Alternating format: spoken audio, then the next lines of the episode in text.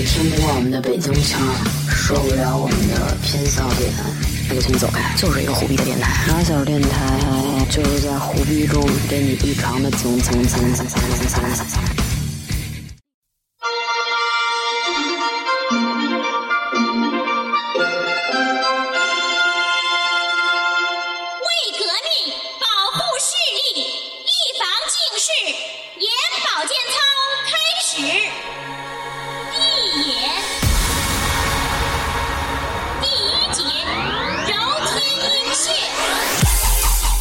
因为我们那会儿都做过淘宝的店主，就聊聊我们那会儿做淘宝的辛酸史。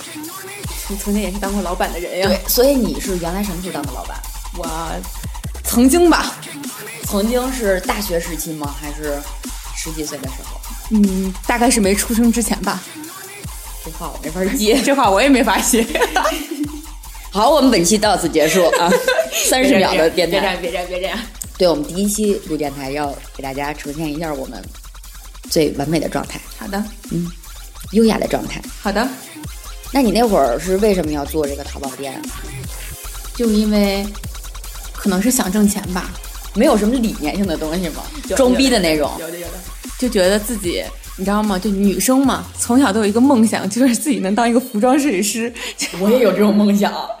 特胡逼的那一种，然后就觉得自己当服装设计师然后就特别牛逼，然后觉得看起来特别的洋气，嗯，特别的那你那会儿都卖什么类型的衣服？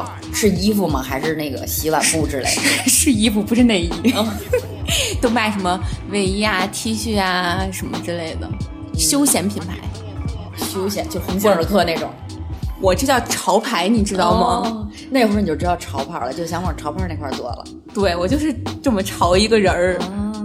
我们那会儿，我那会儿上大学做淘宝店呢，就是因为周围人好多都在做，为因为我们是服装学院啊，我是北京服装学院，有有有有有有就是周围人大家都在做这个店，然后我们就想说要做一什么呢？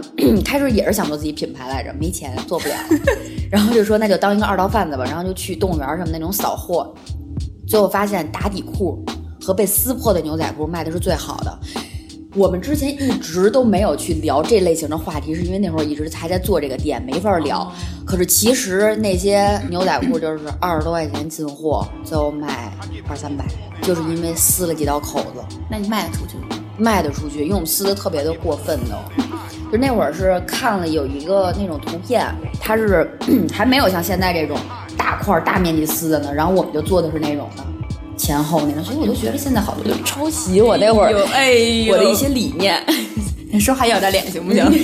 然后打底裤也都是那种特别花的，卖的都不错。就是那个东北广场舞大妈穿的差不多，差不多就是那种报纸什么的 那种类型的。什么红花绿花的什么？对对对对。然后做完这些打底裤以后，不甘于现状，我们觉得我们这些东西能卖的这么好，为什么要去卖别人的东西呢？这就有了自主品牌。我们那会儿的品牌叫边缘人 （Marginal Man）。为什么会取这个名字？是因为最开始我们参加了一个社团，社团叫 Outsider，也是边缘人的意思。然后我们觉着人家叫 Outsider 听着特别的帅，那我们不能也叫 Outsider 啊，就叫 Marginal Man，就差点同义词。嗯。然后我们那个品牌就是的 slogan 就是只卖我们自己喜欢的东西。你们这品牌能再胡逼一点？然后那会儿我们还做了一些类似于现在的这种的营销事件，就是在天台上放火，烧了一个那个 Marino Man 的标，然后还为这个做了一个衍生的线下吧，做了一个社团。开始是卖滑板，全是卖我们社团的人，坑了二百多人吧，就是全是滑板。举报你，你真名叫什么？你说出来。就是基本上那会儿是 进价一二百的滑板，就是没有组装好的那种套板，然后我们给人组装，说的特别美好，给人运货什么的，然后卖四五百一块儿，最后就通过这个发家致富赚了点钱。可是虽然那会儿自创了个品牌，可是并没有自己去做衣服。真正到自己去做衣服的时候，发现是一个很难的事儿。嗯，一上来就是属于步子迈的大了，容易扯着蛋那种的。上来我们就是自己打板，我们不买成衣、印东西什么的那种的，体现不了我们的水平。我们就是自己打版，然后做那衣服就是男生穿着小，女生穿着大。然后最后一共做了二百三十多件，剩了一百八十多件，然后就 disappear，梦想消失了。好的，我的报告 结束了。这就是那会儿我们开始最开始做淘宝店的时候，有过这么一个阶段。也开始有人跟我们说过，说你去 做做调研，你这你真正做这些东西会有人喜欢吗？或怎么着？我说不用，我们开始那些都卖的很好了，觉得觉得能走起来，就做自己。对，做自己，be myself。后来发现失败了。来，让我们这个 H 跟大家聊聊。对，黄 H，嗯，黄 H，H 没有开过淘宝店啊，嗯但是有过这样的梦想，就在我就是觉得我自己有些穷的时候，我说那个，哎，我还无心工作啊，我说那个，要不创业吧？想想创业要花的钱，算了吧，更穷了。对呀、我去哪儿去哪儿买衣服，我去哪儿找人设计啊？就是就是我曾经呢，就是我以前同学录上面啊，嗯，就毕业时候都会写你的梦想是什么，我填的全是服装设计师。我也是对有过这样的梦想，然后呢就想着说，将来有一天啊，说那个就开一个服服装店，卖点自己设计的衣服，旁边再开个咖啡馆儿，你想的真远，我 多美好！屋里面再养两只猫，然后自己喜欢什么，最近流行什么啊，一设计一打版，完了做出来挂那儿卖，是这么想的。然后呢，就也没有迈出第一步，至今没有迈出第一步啊！我还跟跟就是把猫养了。对，就是把猫养了，猫猫还差一只，就养了一只每每。天能喝点速溶咖啡这样的，其他的一个都没开始。因为因为我我朋友他是那个，他他是学服装设计的，也是学服装设计的，然后他现在是时装编辑，嗯，然后他他是就是也是想说能将来有有这样的梦想啊，但是现在还是在处于一个编辑的状态。嗯嗯，所以其实既然这么说的话，那什么都没有的王总到底是怎么迈出他的第一步呢？好，我们就庆祝今天的特约嘉宾王总。来，我跟大家聊一下我是怎么迈出这第一步的啊！就在不久的，不是就在很久的前一段时间，嗯，我失业了，嗯，失业了。嗯，然后我一直找不到特别合适的工作，然后我就想着说那你一直你的工作都跟服装有关系吗？有关系，我第一份工作是做服装搭配，后来做的时尚编辑，然后再后来啊，我那会儿 Prada 的那个。花的算是，唉，别说这个，我跟你说，这是在降低我身份。level。好，我们懂。然后接着说啊，然后，然后我又失业了。失业之后呢，就找不到合适自己的工作。然后我跟你说啊，我开始干这个啊，起源于一个算塔罗牌的，那个那个女孩给我算出来说，说我不适合工作，我就适合自主创业。我一觉得我就就适合摆摊对儿我我就适合自主创业，那我就自主创业吧。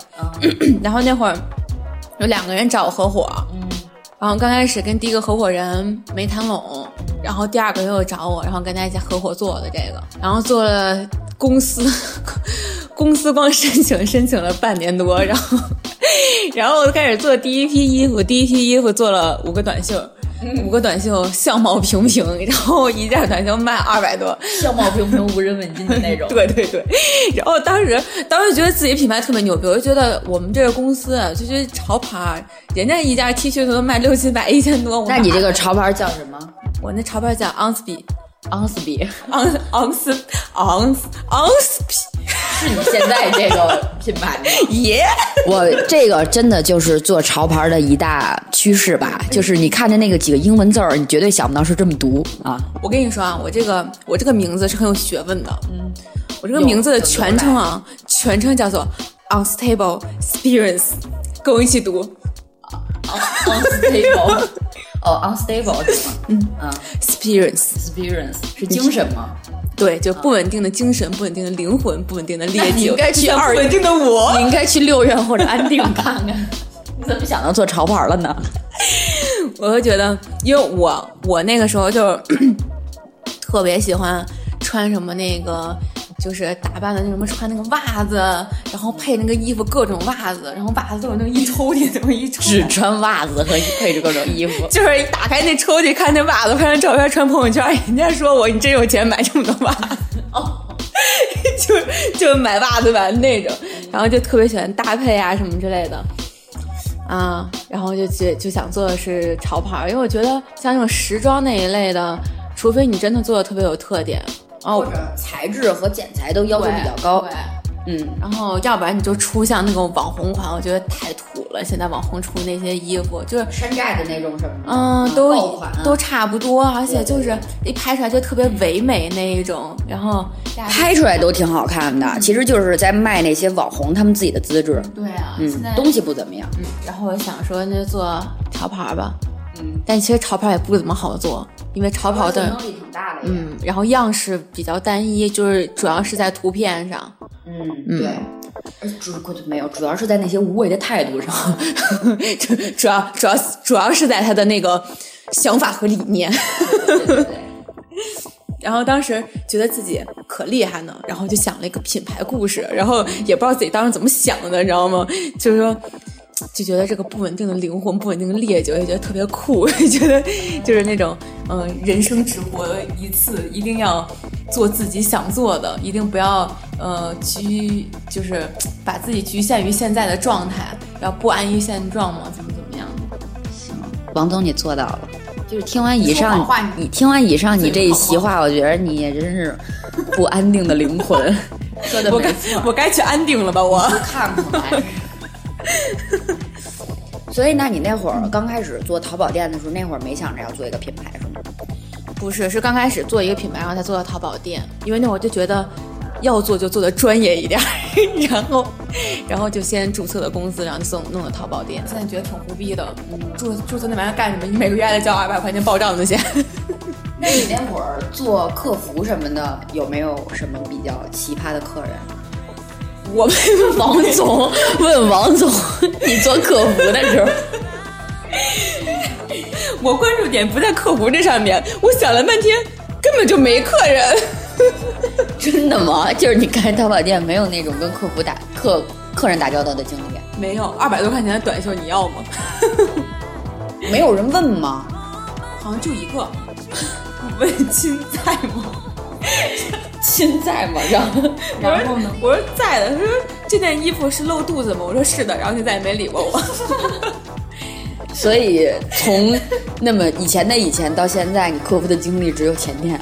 那我那会儿还是 还是有，因为我卖的都东西挺 low 的，就打底裤什么的嘛都是，而且我卖的便宜，二那个二百多块钱一打底裤，二百多块钱打底裤，那会儿打底裤消费者协会告诉你，打底裤是二十四五进货，卖八十九，完了呢做活动的时候卖七十九，然后高潮部分的时候卖一百零九。你知道你为什么那衣服卖起来了吗？因为你处于一个淘宝还不是特别特别牛逼的时代呢。不可能，咱俩都是那会儿做的呀。我跟你说啊，你你别着吧了行吗？你现在你拿你那衣服再出去卖，人家直接拿图片去淘宝一搜一下图片，一搜出来不全是世界。他找不着。我那是去，不告诉你们在哪儿进的货，反正不是在那个，就是说淘宝什么这种，你从广东什么什么这种的批发，不是从那儿进的，就也不是大货，批发市场，不能说一个不可言说，比如说批发市场也东东东大门什么的，西大门什么的这些地儿进的货。我们是怎么迈向自主品牌这步的啊？就是怎么开始自己做衣服，是因为开始不是二道贩子这么买进买出的吗？到后来开始改变进的那些货，可是我们是手绘。买了好多丙烯什么的，完了就那些牛仔的东西，不是很好做一些改变嘛？要不然就是做撕破、铆钉，然后还有用丙烯画东西什么的，就这样泼墨什么的，然后再加上拍图那会儿拍的效果比较好，所以真有人买。有一件儿，你知道我姥爷的牛仔马甲，就是好多兜儿那种，就跟那个摄影师那种似的。上世纪七十年代购货，我姥姥说当时买的时候是七十多块钱，然后那件衣服我是六百多卖的，就是因为我盯了点东西，然后在后边儿用丙烯写了点儿那种特有态度的话，然后就卖上价了。你们也挺狂野的。挺狂的，其实真是肆无忌惮的坑钱。那会儿就是，那会儿也碰见过有那种特别烦人的客人，就比如说你卖这些毛衣什么的，人问你还掉不掉毛啊什么的，就先问了一堆特别质疑你的话。作为一个有态度的店主，我虽然兼职客服，我其实挺听不了这些话的，就听着特别的心酸。就是我，你都没买这东西，你怎么知道我们这东西就不行呢？要不然就是买了以后，说我这个拿那个洗衣机洗了，跟里边转了转什么的，出来有衣服长了，说你得退我钱啊。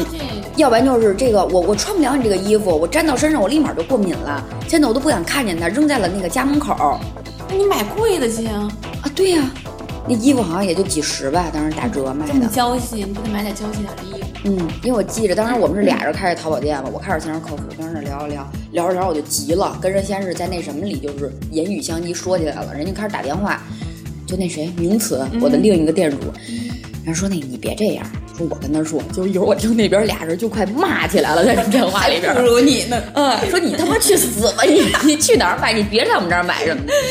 所以其实客服挺不容易的。真特别不容易。嗯我一朋友卖皮草，嗯就是前段时间有一个有一个客人问他扣怎么扣，问他扣，哎，说我这么大岁数了，我我我教一人，我 教他怎么扣扣子，我真是醉了。所以现在我觉得就是咱们逛淘宝的时候，这淘宝店主不是淘宝的客服也分为那么几类，有一种就是特官方的，嗯，这样亲长亲短亲怎么样怎么样啊怎么着就特别周到那种，嗯，让你觉得不像真人像机器，嗯，都是官方套话。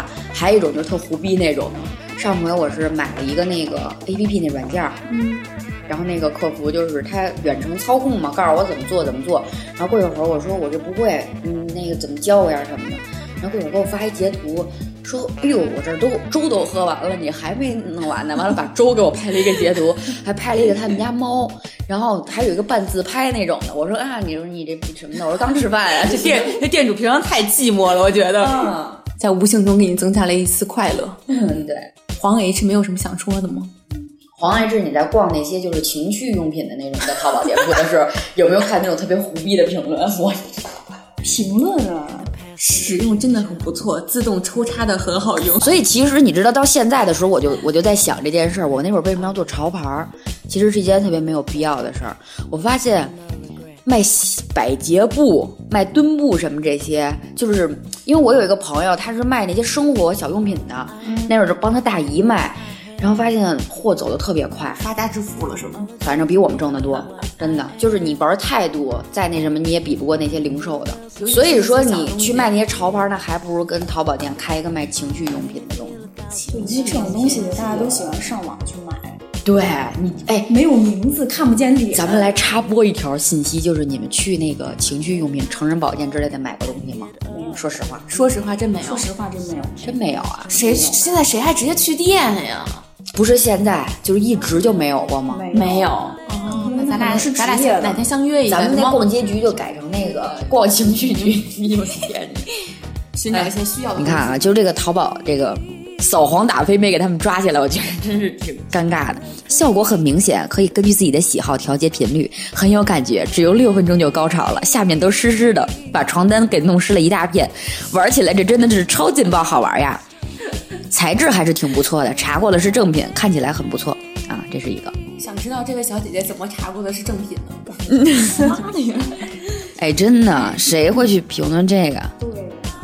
我操，还有人还有人做做测评呢，插进去很充实，自动恒温，抽插蠕动，多种频率，想要多久就有多久，每次都要好几次高潮才肯罢休。孩子以前剩下的尿不湿，每次都是饱饱的。就是他测评了一下，湿了一大片嘛，然后他是用孩子的尿不湿去测评的，真胡逼。所以王总，那你后来自己这个品牌做起来以后，就是在那五件无人问津的半袖之后，还做了别的衣服吗？做了呀。后来呢，我就觉得吧，我得控制成本。你知道吗？我刚开始我就太实在了，我什么都用特别特别好的东西。我开始也是。嗯，但是你这些东西吧，其实说实话，现在人啊根本就不不在乎你这些，人家就看价格，人家真正在乎好的东西就买那些特别贵的，人宁可买那些特别贵的，也不会买你这个差不多的钱。所以说后来呢，我就做了一批卫衣，然后呢，卫衣就是用的那种普通的料子，然后做出来之后卖的还是挺好的。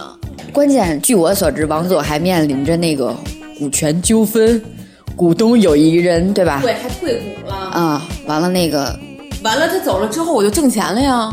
我就让他再等等再等。我跟你说啊，像这种事儿，好事儿不能着急，好事多磨。结果他不等了，他又退股了。然后，嗯，就是甭管是做淘宝店也好，还是做公众号也好，这种东西都是前期你不能着急，你要好长时间去养你这个号和养你这个店。对呀、因为之前有我朋友跟我说嘛，说现在创意谁都不缺，最缺的就是坚持。你能坚持下来，你就你就可以成功，就看你有没有能坚持下来那个心了。就包括找空长、找什么的，其实都还挺累的。我们之前那会儿我不是跟你说过吗？我们那会儿做的也是从打板到材料，就是要经过三家工厂。就先是找一家工厂去把布做成裁片，然后再找一家工厂去把这些裁片印花，还是全数码印的。印完花，再找一家工厂去给我们做成成衣。也就是我们三个需要经过三个工序，这仨地儿好像是房山、昌平、通州，就是离得都还特别远。我们一天也转不过来呀。根本转不过来。我们那会儿就想着说，因为我们是创业阶段，一定要节约成本，节约再节约。我们俩特别苦逼，就是坐地铁去，然后到那边以后走特别远的一段山路，然后到那个工厂以后，反正最后一天省下的路费，就俩人吃了顿全聚德，完了就都消耗完了。就最后嘛，就觉着我们不能这么对不起自己，就是一天了就没必要把自己搞得跟民工似的，最后就吃了趟全聚德。对，然后搞得跟民工似的，主要就吃了趟全聚德。对，其实还不如那只鸭子呢。其实真是不能这样。就那会儿，大部分的钱都消耗在这些什么打车呀，要不然就是觉得自己太累了，得犒劳自己一下。可是其实你前期你真是想做一些事儿的话，你这些苦你不吃根本做不起来。是啊，我去找那个印花厂的时候，我的天呀，那旁边就像我们在那个电视剧里看那个，就那种有点那种贫民窟的那种感觉，嗯，全是那种平房，然后旁边都是那种卖吃的、卖鱼、卖虾的，然后地上那个路就全是土的那种，对，然后那房子特别破，那个。像他们那些小工厂都是那些小作坊，嗯，就跟那个之前电视上看像什么非洲那边那种小什么那种作坊，好多作坊在一起那种一样。嗯，对，我记着到后来我们做完这批衣服，当时就觉得跟自己孩子一样。到成衣出来的时候，把二百多件衣服用卡车运回来的时候，是心里是特别兴奋的。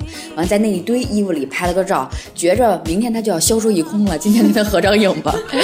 结果这一这个念头一走就是两年多，这个衣服可能也就是刚上的时候，不是就开始拍嘛，拍完了发朋友圈什么的，微博让人帮我们转，当时也是周围的朋友，大家都是来了一件，然后给我们拍买家秀，显着好像生意红红火火的。不过真的是卖出去了一部分，刚才说一共二百三十多件，剩一百八十件有点夸张，就剩了一百零几件吧，那种的。那会儿是淘宝，我们也是开始付定金，就是在我们下工厂的时候，把工厂那些就是事儿都在淘宝跟人说了，说你现在只需要付五十的定金或八十的定金，等到货来了的时候，你只需要总价是比如一百六十八买这东西，你不付定金的话是二百二拿这个衣服，最高的时候卖到二百八。